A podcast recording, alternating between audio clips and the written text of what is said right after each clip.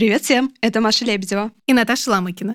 Вы слушаете подкаст «Девчонки умнее стариков» о современной литературе и гендерной оптике. Мы обсуждаем книги из короткого списка номинаций «Иностранная литература» премии «Ясная поляна».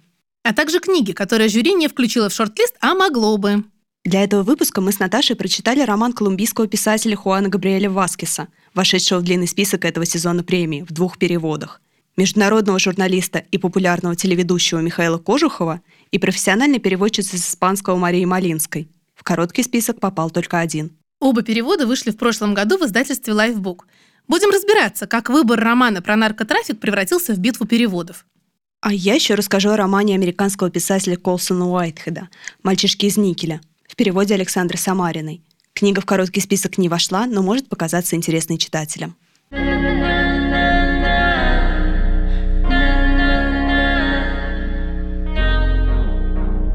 Что же, в коротком списке премии «Ясная поляна» какой-то уникальный случай. Вообще уникальный случай был еще в лонг-листе, потому что жюри обратило внимание на один и тот же роман в двух переводах. Это роман Хуана Габриэля Васкеса «Шум падающих вещей» или «Звук падающих вещей». Тут я должна сразу оговориться, что «Шум падающих вещей» — это вариант переводчицы Марии Малинской, а «Звук падающих вещей» — это роман, который вошел в итоге в короткий список, и это перевод телеведущего Михаила Кожухова. Наверное, не лишним будет рассказать предысторию. Как вообще получилось, что в одном издательстве в одно время выходит роман в двух переводах. Издательство Lifebook купило права на роман «Шум падающих вещей» и, в общем-то, самостоятельно заказали перевод Маши Малинской, испанистки, которая за перевод радостно взялась. И вот когда перевод был уже практически готов, издательство обратился я уж не знаю при каких обстоятельствах, телеведущий Михаил Кожухов, который в ковид сам прочел на испанском роман Васкиса, влюбился в текст и как человек, увлеченный Испанией, человек, увлеченный литературой, перевел роман. И он приходит в издательство и говорит, ну, у меня тут вот есть перевод. Редакторы почитали, перевод им понравился, но у них уже Малинская заканчивает писать. Что делать? Дальше была история такая сложноватая, прямо скажем, но э, у нас, знаете, в переводческом цехе не забалуешь. Вот если ты журналист, например, обозреватель, да, как я, не понимаешь, что надо указывать имя переводчика, и где-то пишешь обзор, и в переводном романе имя переводчика не указываешь, то есть специальный человек, Виктор Сонькин, который приходит к тебе в соцсети и грозным голосом объясняет тебе, какую роль вообще в этом тексте играет переводчик и сколько он сделал для того, чтобы ты прочитал его перевод. В общем, все журналисты более-менее приличные уже обучены Виктором Сонькиным указывать им переводчика. Виктор Сонькин, как известно, работает не один. И пример маленькой жизни, пример зимнего солдата Дэниеля Мейсона, который тоже вошел в короткий список Ясной Поляны, нам прям показывает, что тандем Виктор Сонькин Александр Борисенко это такой знаковый переводческий тандем, который уже представлять не нужно. Так вот, у Александра Борисенко есть некий пул студентов, да, которых она взрастила. И Маша Малинская — это одна из учениц Александра Борисенко, ну, так же, как, например, Анастасия Завозова, которую мы знаем как переводчицу «Щегла», да, и сопереводчицу «Маленькой жизни» и так далее. То есть они воспитаны Александрой Борисенко. И Александра Леонидовна, когда узнала, что идет такая битва переводов внутри издательства, она просто как тигрица стала на защиту интересов своей бывшей воспитанницы, да, и всего переводческого цеха, потому что, ну, не гоже, в общем-то, выбирать один перевод, да, когда у вас есть два текста, да, и один текст готов, и другой текст практически готов. То, что роман Васкиса вышел в итоге в издательстве Lifebook в двух переводах, это во многом заслуга того, как переводчики горой стоят друг за друга, да, как они неравнодушны к работе друг друга, и насколько они понимают сложность, важность и такую подвижническую суть переводческого труда. Это вообще такая красивая, добрая история, но не становится понятнее, как тогда жюри Ясной Поляны выбрал только один перевод. А это вообще непонятно. Эм, вот для меня это вообще главный вопрос. Мы сейчас к нему перейдем, потому что я совершенно не понимаю, почему выбор романа на премию «Ясная поляна» превратился в битву переводов. У переводчиков есть своя премия «Мастер». Там в жюри мастера литературного перевода, которые понимают очень хорошо, чем отличается один перевод от другого, владеют языком исходником, да, и могут с уверенностью судить. Тут такого нет, остается полагаться на как-то профессионализм и прочее. Собственно, история, которую я вам рассказываю, это не какая-то прямо тайна за семью печатями, хотя я с удивлением узнала, что редактор звука падающих вещей эту историю услышала от меня. Но эта история на самом деле изложена в предисловии самой Александры Борисенко, поэтому о том, что перевод Маши Малинской был заказан издательством, а перевод Михаила Кожухова — это такой вот любительский, фанатский да, перевод в стол, эта история известна, она в книжке в самой опубликована. В общем-то, никаких тайн я тут не раскрываю. И понятно, почему издательство на это пошло, да, ну, потому что вот клуб путешественников, собственно, Кожухов сам, да, который текстом горит, который будет его продвигать. В общем, все понятно, красивая история. Я знаю, что многим перевод Кожухова кажется более динамичным и более ярким, перевод Маши Малинской более подробным и более точным. Так ли это мы поговорим, но сначала, мне кажется, нужно представить роман. Что это вообще за история такая, и почему, например, Кожухов тот же, да, так в нее влюбился? Ну, спорный вопрос для меня, неочевидный. У нас есть герой-рассказчик. Молодой парень по имени Антонио, который волею судьбы знаком с летчиком Рикардо Лаверде, знакомится с ним совершенно в обыденной жизни. Они вместе играют в бильярд, он просто знает такого человека, и его судьба, может быть, и кажется Антонио привлекательным, но постольку поскольку. При жизни Рикардо он особенно не интересовался обстоятельствами его судьбы. Но происходит трагическая история. Рикардо Лаверде убивают в присутствии нашего героя. Для меня шум падающих вещей — это история о том, как чужая трагедия — которая с тобой, в общем, не связана, свидетелем которой ты оказываешься почти случайно, рикошетит и разбивает в дребезги твою жизнь. Вижу, Маш, твои глаза, но договорю. Рикошетит и разбивает правда твою жизнь, и Антонио оказывается не в силах сопротивляться. Вот судьба Рикардо Лаверда настолько значительнее, интереснее, авантюрнее, сложнее и драматичнее его собственной, что он просто от своей какой-то простой-простой понятной жизни уходит в изучение жизни чужой, и его собственно окончательно разлетается на куски. И в этом смысле мне кажется, что «Шум падающих вещей» название очень удачное. Потому что оно многозначное, метафоричное, такая сквозная метафора для всего романа. Это роман сюжетный, несмотря на все вот эти искательства. И надо сказать, что действие происходит в Колумбии. И, в общем-то, значительную часть романа занимают события, которые связаны с тем периодом истории, когда государство боролось э, с наркотрафиком.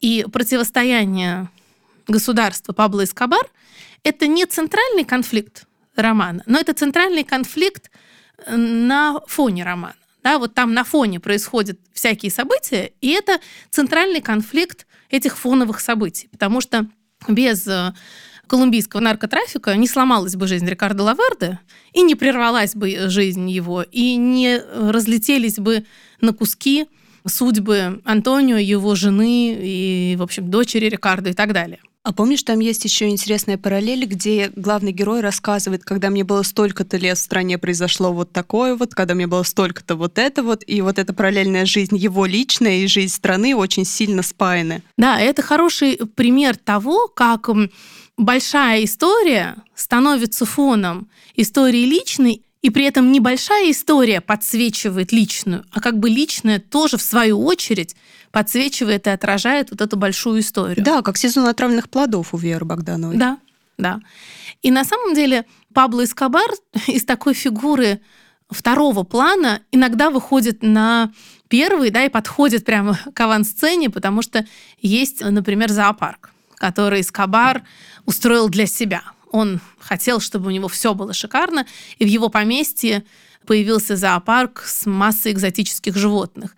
Да, и когда битва была им проиграна, когда, в общем-то, колумбийский наркобарон да, был свергнут, этот король, наркокороль, как хотите назовите, эти животные остались неудел. И есть сцена такая душераздирающая, да, этого пустеющего зоопарка, где, в общем, следы былой роскоши, все это такое обветшалое. И Я не знаю, если вы были, например, в санатории Орджоникидзе в Сочи.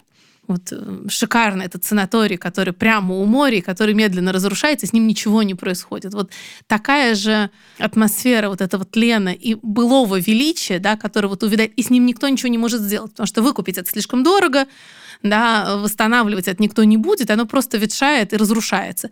А здесь еще есть и животные, которые вообще ни в чем не виноваты, да, и бегемот, который стоит на дороге. Да, он сбежал. Он сбежал, но он, он, в общем, не понял даже, куда он сбежал, да, потому что его и там никто не охранял, и здесь никто не охраняет, просто никому не нужен. И вот это вот э, время, которое стоит на дороге, оно уже никому не нужно. На самом деле надо, наверное, рассказать нашим слушателям, что мы с тобой читали не оба романа, да, а каждый читал свой и немножечко пролистывал другой перевод. Я читала перевод Маши Малинской «Шум падающих вещей», Маша читала, соответственно, «Звук падающих вещей», тот самый перевод Михаила Кожухова, который... Который победил. И мне вот тоже хочется понять, чем руководствовалось жюри, потому что на самом деле, как я себе это вижу, вот своим таким дилетантским взглядом. Я не вхожу в состав жюри премии «Ясная поляна», мне не приходится решать эту дилемму, но мне кажется, что если ты выбираешь роман как текст, который на русском языке представляет определенную литературу, да, определенную культуру, в данном случае это и Колумбия, и Испания, да, если мы говорим о языке, то вот мы берем роман, и он того достоин. Да? Хуан Габриэль Васкес может получить премию будем называть вещи своими именами, имени Льва Толстого. Да, мы готовы сейчас вручить премию, названную именем нашего классика, да, вот современному писателю. И тогда то, что он существует в двух вариантах на русском языке, это, в общем-то, ну, история вторая. И если у нас есть вторая часть этой премии, значит, мы даем двум переводчикам. То есть мы берем роман в короткий список, а два перевода, ну, такая вот э, реальность, да, у нас есть два перевода, которые вышли разом, поэтому мы их оба упоминаем, и мы делим переводческую премию, которая, напомню, 500 тысяч рублей, да, вот эти полмиллиона пилим пополам. Половину Маши Малинской, половину Кожухову. Мне кажется, это правильно, потому что наши члены жюри многоуважаемые, они писатели, они, разумеется, работают со словом. Я не знаю, кто из них испанисты, и я не понимаю, по каким критериям они оценивали. Вот мне, как читателю, перевод Маши Малинской, который я читала, кажется очень убедительным. Я, на самом деле, Маш, предлагаю сравнить эти фрагменты, чтобы было понятно, да, в чем разница. Ясно, что на протяжении всего текста эта разница ощущается сильнее. И, например, главный редактор лайфбука Аня Бабяшкина мне говорила, что ей перевод э, Михаила Кожухова кажется динамичнее. Вот я намеренно на этом остановлюсь. Да, это одно определение, которое вот по ее мнению, отличает перевод Кожухова. Получился динамичнее текст, и на самом деле это видно по объему, потому что в переводе Кожухова страниц меньше. То есть он текст поджал. Да? Маша работала с погружением. Опять же, вот я не могу сказать, что она работала более тщательно, да, это будет моим предположением, это надо понимать, я не знаю. Но этот текст, видимо, более обстоятельный. И тут надо пояснить название. В этом романе много драм помимо вот этого уличного убийства Рикардо Лаверда, свидетелем которому становится наш рассказчик Антонио, и, в общем, он страдает, потому что его ранит, он лежит в больнице, все не так просто. Есть еще гибель одной из героинь, не будем говорить, кто она.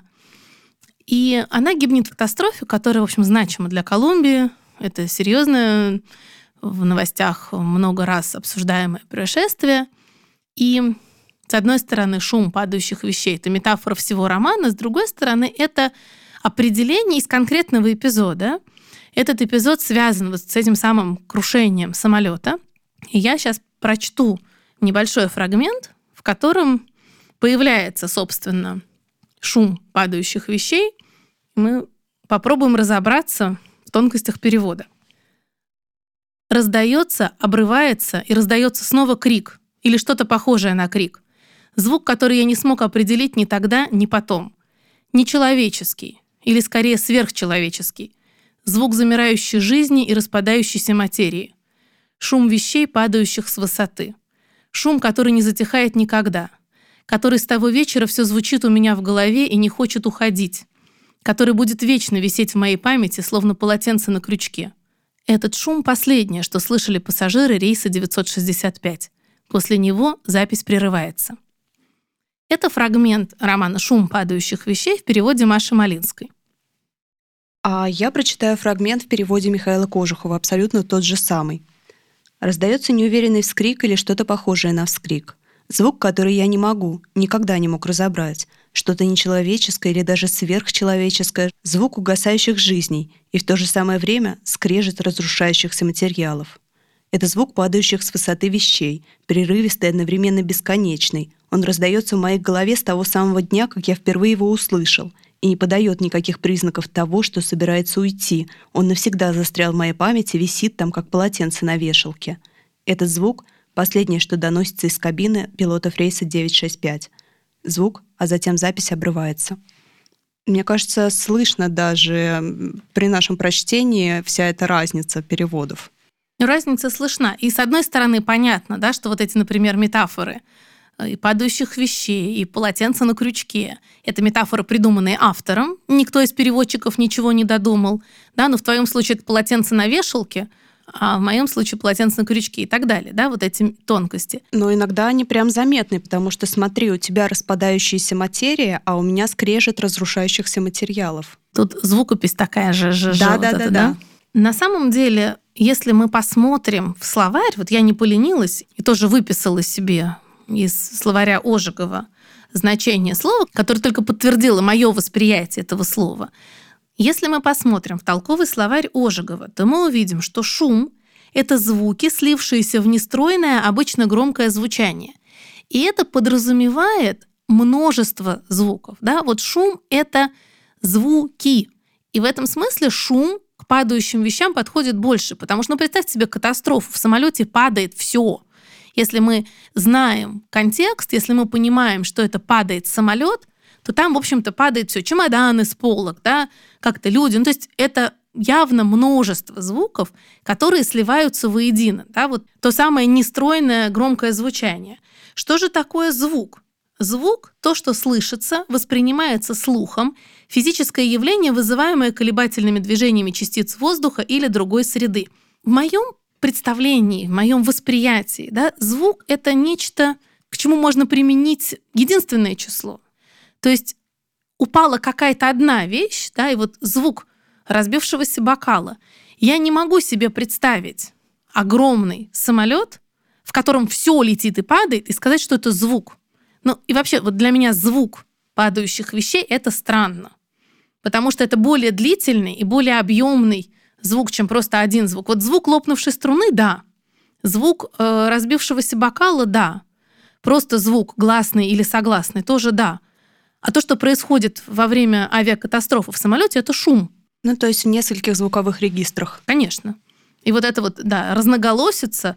И у Маши на самом деле во фрагменте, который я читал, там используется звук, тоже слово звук используется, но все это вместе превращается в шум. У Михаила Кожухова этого не происходит. Но, Маш, вот эм, поскольку ты читала его перевод, а скажи мне, действительно это динамичный текст? Вот э, какие у тебя ассоциации с этим текстом? Он какой? Ну, я бы сказала, да, что он динамичный, но я, к сожалению, не читала твой перевод, поэтому вот в сравнении мне, например, больше понравился перевод Маши Малинской в том, что сейчас мы читали фрагменты. А мне он показался более поэтичным и образным, хотя это всего вот несколько предложений, по сути. И он более точный, мне кажется, вот в таком художественном понимании. Но я должна сказать, что определение «динамичный» применительно к роману Васкиса, это последнее, что мне пришло бы в голову. Да. Вот роман э, «Шум падающих вещей» не динамичный совсем. Это тоже такой анализ. Вот это герой, погруженный в самоанализ и в анализ происходящего. Просто Антонио начинает разбираться, что же произошло с Рикардо. Он чувствует себя, в общем-то, как-то обязанным в этом разобраться, потому что, простите, его задела пуля, да, предназначенная для Рикардо, но они уже связаны одной смертью. Они, может быть, не связаны были ни жизнью, ни судьбой, но их связала смерть. А потом, когда в руки Антонио попадает вот эта кассета, запись черного ящика, фрагмент из которой мы читали, он уже и вовсе чувствует себя причастным к этой истории. Он должен разобраться, что произошло. И не случайно мы говорили про наркотрафик и про ну, в общем-то, всю эту историю Колумбии, да, связанную с наркотиками. К ней был причастен Рикардо. Там надо искать корни всего, что с ним произошло.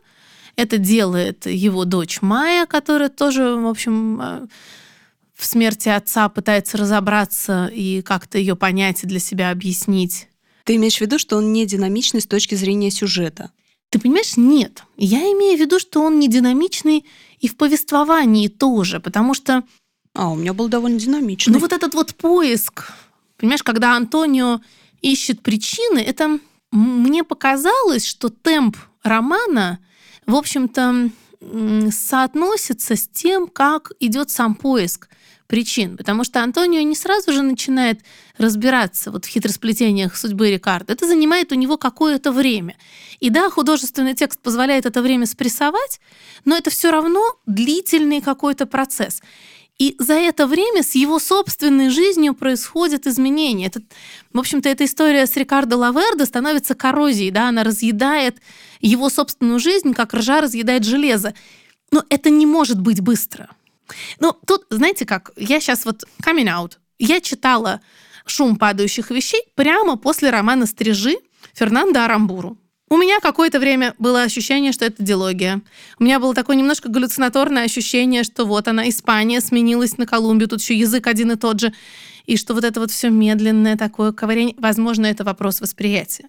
Возможно, у меня просто произошло искажение, потому что я была травмирована Арамбуру. Или это жанр любимой книги уважаемого жюри?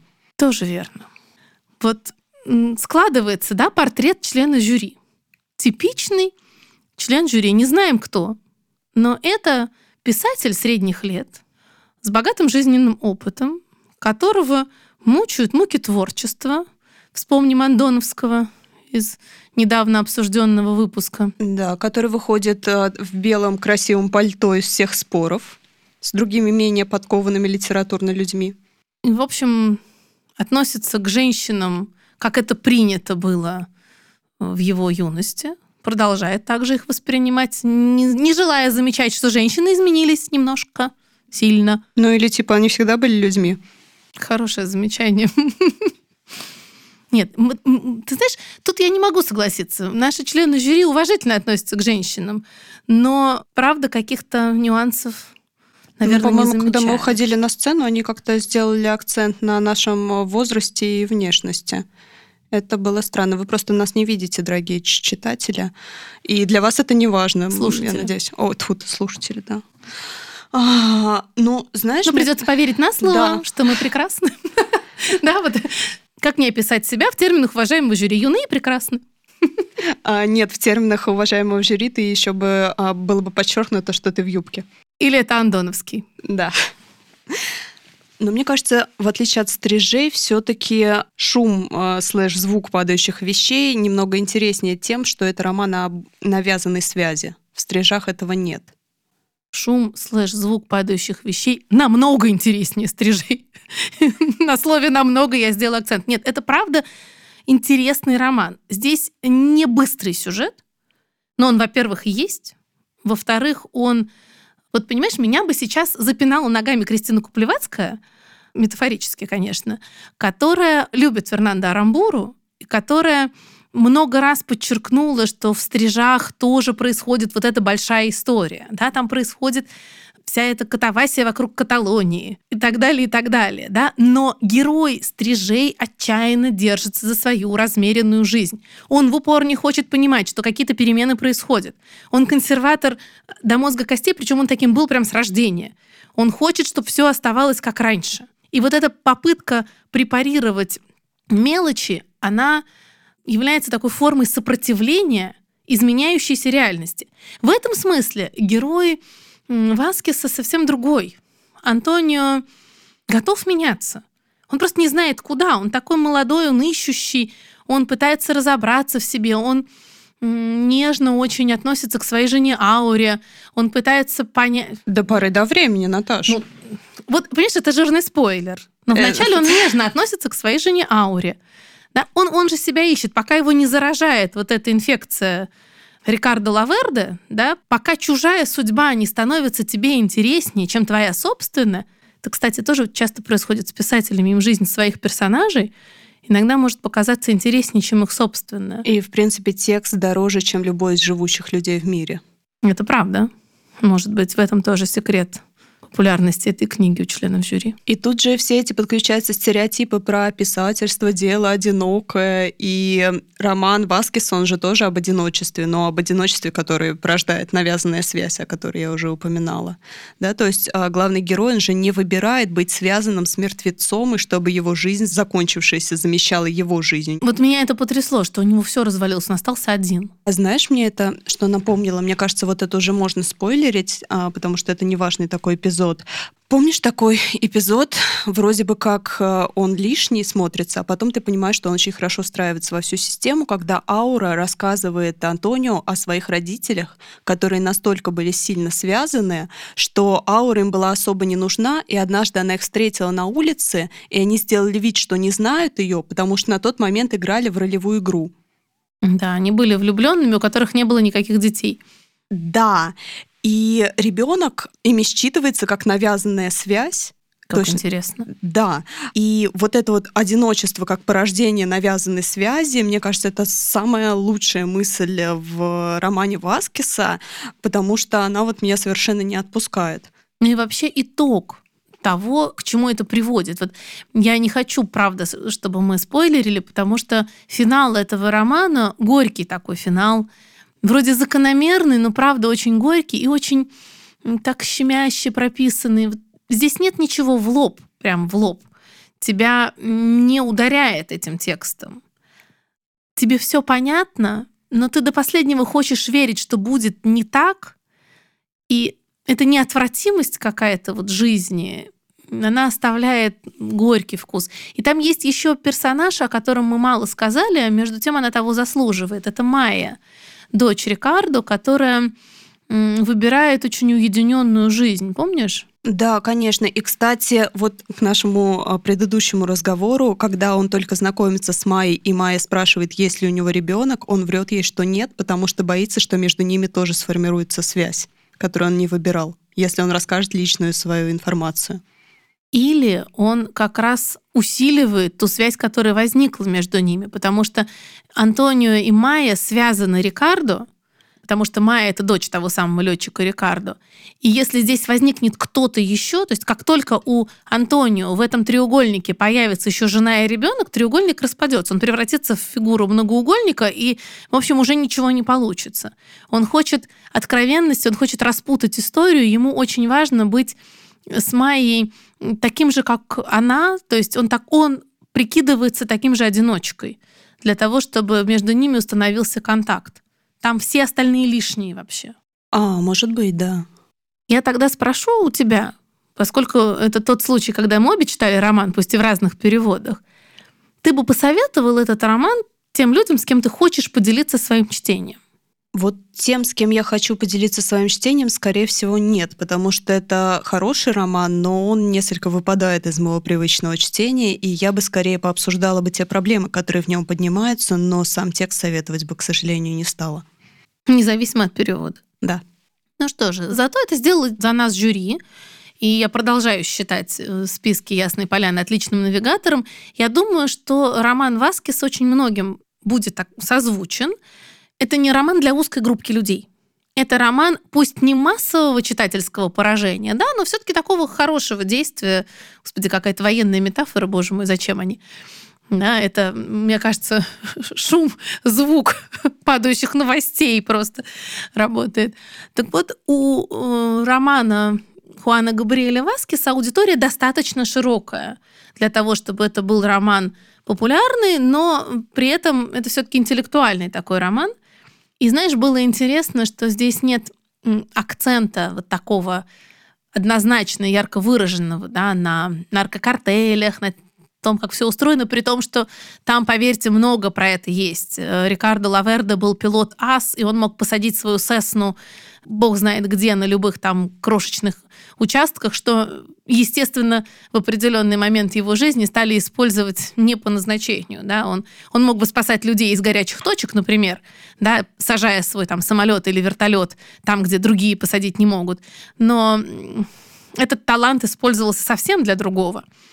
Но при этом вот Васкис очень держит баланс. Он не смещается э, с вот этого фокуса на герое, обычном молодом человеке, ищущем себя, и делает этого героя интересным, многомерным. Мне это ценно. И я думаю, что заслуга Маши Малинской в том, что мне понравился этот роман, велика. Но я не могу проверить, я не владею испанским языком. И я по-прежнему считаю, что было бы справедливо, выделяя роман э, Хуана Габриэля Васкиса и выбирая этого автора как одного из претендентов на премию «Ясная поляна», указывать оба варианта перевода и номинировать обоих переводчиков. Потому что я, честно говоря, так и не поняла, чем могли руководствоваться члены жюри, которые, не будучи сами мастерами перевода, выбрали просто один текст из двух. Может, не читали второй, который первый прочли, тот и выбрали, роман понравился и на этом остановились. Не знаю. И на самом деле, я думаю, справедливо будет когда-нибудь на один из выпусков пригласить кого-то из членов жюри и эти все вопросы задать. Да, я думаю, к концу у нас побольше еще вопросов накопится. И на самом деле наши слушатели тоже могут эти вопросы потихонечку формулировать и в комментарии под подкастом или в наш телеграм-канал эти вопросы забрасывать. Мы собираем кондуит, потом все эти вопросы зададим и членов жюри к ответу призовем.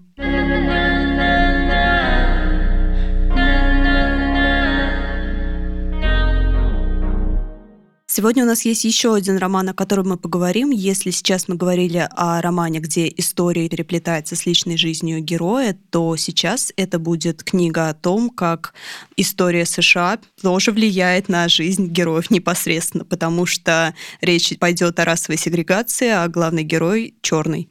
Кто-то последовал совету литературного агента из романа Андоновского и написал провокационный роман про это называется People of Color, теперь модно. Я эту книгу в руках держала, но читать не читала, поэтому с удовольствием тебя послушаю. Речь пойдет о мальчишках из Никеля Колсона Уайтхеда в переводе с английского Александры Самариной, которая вышла в издательстве Синбад. На родине эта книга получила Пулитцеровскую премию, которая, как мы помним, очень почетная, но очень субъективная. И это бы, возможно, ничего бы не значило, но помимо этого роман еще и стал бестселлером. Основой для него стала реальная история школы Артура Дазье. И сам роман построен как немного такой детектив, где в самом начале открывается информация читателям о том, что найдено большое безымянное захоронение прямо рядом с вот этой когда-то существовавшей школой. И что интересно, и у скелетов, которые находят, очень необычные повреждения, указывающие явно на насильственную смерть. Ужас какой. Ужасно, что это абсолютно документальный момент, и в послесловии автор описывает, на какие материалы он ориентировался и где собирал информацию, потому что поработал он, конечно, хорошо. В общем-то, Важность темы, понятное дело, даже не обсуждается. Здесь будет и расовая сегрегация, и насилие в исправительных учреждениях, и ужасные условия содержания в школе, по 60 человек в комнате. Но я бы скорее сказала, что этот роман — это новелизация журналистики, а не художественная книга. Что, собственно, объясняет, почему этот роман получил Пулицеровскую премию. Потому что Пулицер в первую очередь все-таки э, журналистская премия, а потом уже из нее отпочковалась премия за художественную литературу. Да, и это похоже на очень длинный, интересный и развернутый, но социальный репортаж, основанный на реальном расследовании. И если у нас в России, например, существует портал «Такие дела» с э, идеей «Вернем в журналистику человека», то здесь мне именно не хватило этого человека, потому что реальных фактов много, информации много, мы узнаем что-то даже о жизни главного героя и его близких, но эти подробности биографические, они все равно о вещах, которые с ними случались, а не о том, какими людьми они по сути были.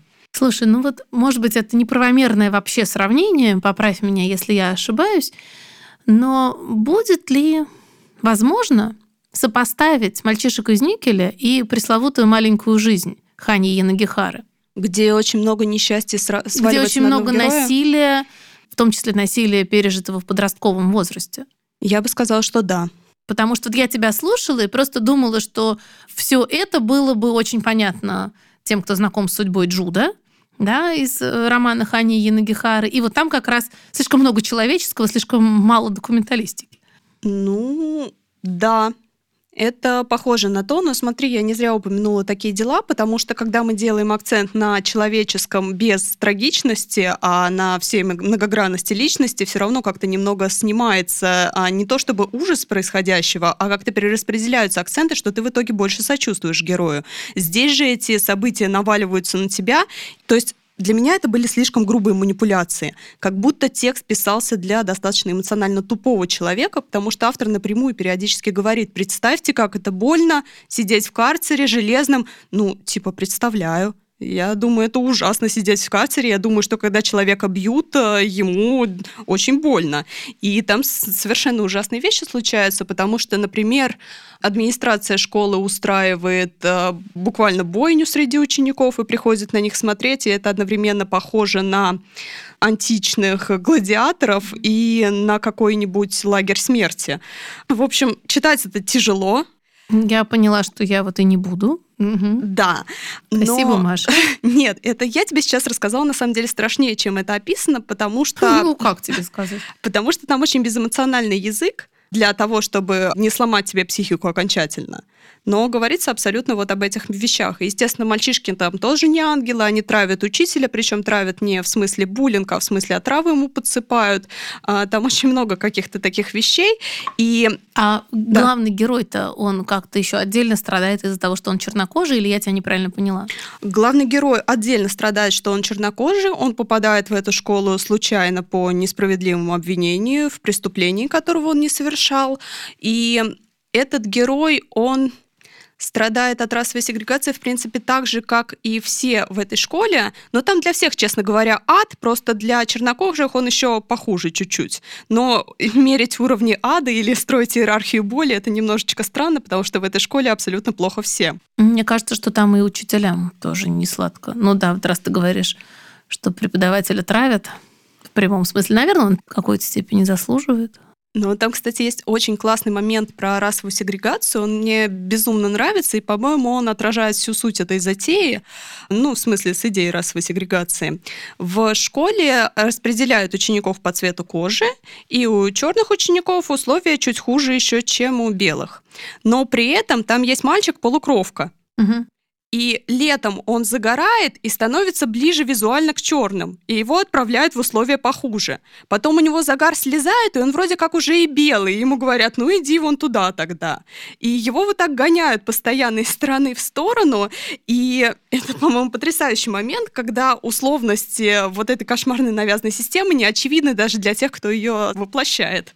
Что, в общем, часто бывает. Ну, ты знаешь, я тебе благодарна, на самом деле, за предупреждение, потому что я тот человек, который там в пятом классе взял Тилю Леншпигеля, и я на сцене пыток, э, ну, не просто сломалась, а мне стало физически плохо, я упала в обморок. Я так никогда и не дочитала это произведение, когда мне все рассказывают, что это великая книга, я обязательно должна ее прочитать. Я, в общем, им верю, но честно признаюсь, что на слово гештальт мой не закрыт и закрыт не будет, потому что вот я так читаю, да, если герои пытают, то меня тоже пытают. Если герой болеет, то я тоже болею. Если герой умирает, то я, в общем, на какой-то момент с ним вместе умираю. Не знаю, как это делают писатели, вот, но я как читатель очень подключаюсь. И я сейчас тебя слушаю и понимаю, что я не хочу ни в условия похуже, ни в условия получше. Я вообще в эту школу не хочу. Ну да, это такой вот роман о насилии, но я на самом деле не знаю, как его правильно прочитывать, потому что автор постоянно обращается к читателям. Посмотрите, какой ужас, и как читателю тебе приходится только бормотать. Ну да, ужас, ужас. Потому что вот с литературной точки зрения, не социальной, это не особо интересный, на мой взгляд, роман. Он достаточно просто устроен, хотя очень увлекательно, особенно в моментах, когда тебе не нужно переживать за героя, и с ним ничего плохого не случается. Такое там тоже есть, к счастью. В конце даже будет неожиданный плод-твист, когда рассказчиком вдруг окажется тот, кого мы совсем не ожидаем видеть в этой роли, и это немножко поменяет нам оптику. Но вот из-за того, что это билетризованная журналистика, для меня он выглядел вот иногда слишком манипулятивным, и это не хорошо и не плохо, я просто как читательница такое не очень люблю, и не знаю, как это правильно прочитывать. Слушай, ну тогда получается, что мы скорее согласны с членами жюри. В данном случае мы согласны с членом жюри, потому что «Шум, звук падающих вещей» — это роман, который сделан гораздо лучше с литературной точки зрения, и читать его как литературное произведение интереснее, но «Мальчишки из Никеля» — это тоже неплохой роман, просто он больше цепляет социальной проблематикой, нежели каким-то тонким психологизмом или же литературными играми, или же слогом. В общем, ничего такого в нем, в общем-то, нет. И мне кажется, через него все-таки еще отчасти проживаются проблемы, которых в нашей культуре нет, потому что помимо темы насилия там очень явно сквозит так называемая белая вина, которой, ну, как бы в российской культуре нет аналогов. И вот это вот тоже очень считывается как а, несколько в этом плане чуждый. Слушай, но с другой стороны, это ведь то, ради чего мы во многом э, читаем другую литературу, да, вот мировую литературу, не только свою собственную, чтобы приобретать чужой опыт, не проживая его. В этом смысле очень полезно понимать, что испытывают думающие, например, белые американцы, да, когда они через какие-то вот испытания своей виной проходят. Да, полезно. Но, кстати, автор черный американец. То есть это такая немножко да. revenge literature. Да, и неизвестно, если бы это был бы белый американец, получил бы он Пулитцеровскую премию, не было бы это апроприации чужого негативного опыта. Вообще там все как-то стало сложно.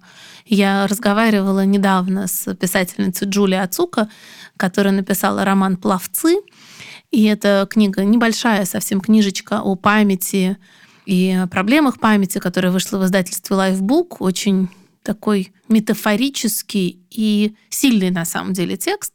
Так вот, эм, Джулия Ацука американская писательница японского происхождения, и она, в общем-то, родилась в Америке и чувствует себя американкой, но она очень много рассказала мне о том, как она постоянно подвергается некому осуждению или даже ненависти. И, например, для меня было удивительно услышать от нее, что в ковид она получила такую волну ненависти потому что она вот японка, да, то есть для американцев было неважно в этот момент. То есть это из-за азиатской внешности? Да, из-за азиатской О, внешности.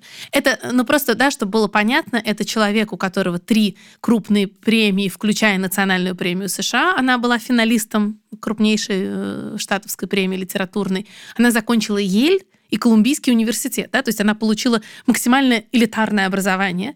Она американка в третьем поколении, то есть она прямо американка, она чувствует себя американкой, она живет в Нью-Йорке, она давно принадлежит к этой культуре, и на нее обрушилась масса ненависти, когда из Китая пришла пандемия. Да? И я думаю, что вот те проблемы, о которых ты говоришь, и белая вина и так далее, это правда важно. Мы, наверное, недооцениваем вот ту остроту этих проблем, когда мы отсюда читаем, про американскую культуру. Да, нам кажется, что ну вы же уже, ребят, все это прожили. Да, у вас Холли Берри получила в 2002 году Оскара или каком 12 в каком-то году на два. вот. И э, она тогда плакала на сцене, что вот наконец-то теперь все черные актрисы поймут, что это возможно. Ну, то есть все равно уже прошло время с тех пор. Нам кажется, что они это переварили и адаптировали, а потом тебе Джулия Ацука говорит, что ее ненавидели, потому что она азиатка, и ты думаешь, что?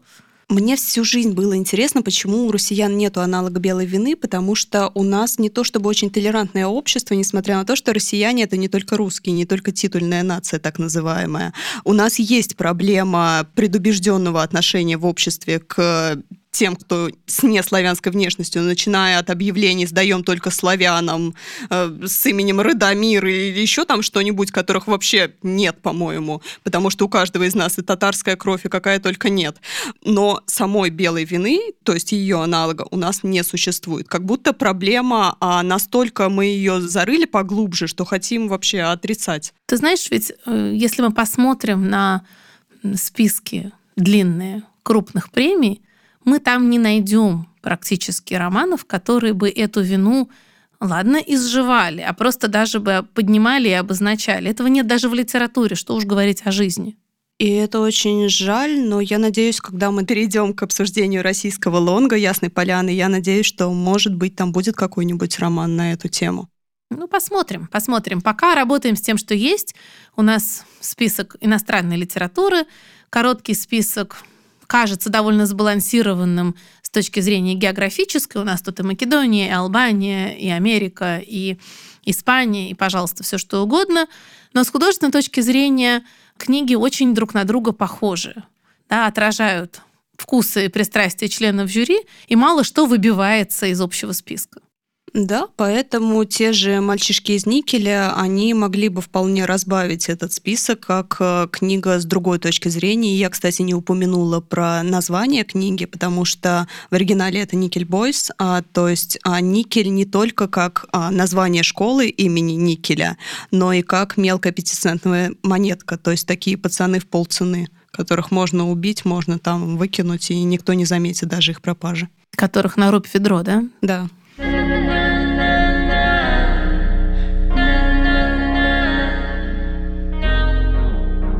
Это подкаст «Девчонки умнее стариков» о современной литературе и гендерной оптике. Сегодня мы обсуждали битву переводов романа колумбийского писателя Хуана Габриэля Васкеса. В короткий список премии «Ясная поляна» в номинации «Иностранная литература» вошел роман «Звук падающих вещей» в переводе ведущего популярного шоу «Клуб путешественников» Михаила Кожухова. Перевод Марии Малинской «Шум падающих вещей» в шорт-лист не вошел, а вполне могло быть и наоборот. А также поговорили про роман «Мальчишки из Никеля» Колсона Уайтхеда, который тоже не вошел в короткий список, хотя вполне себе нормальный роман. И все шансы у него были.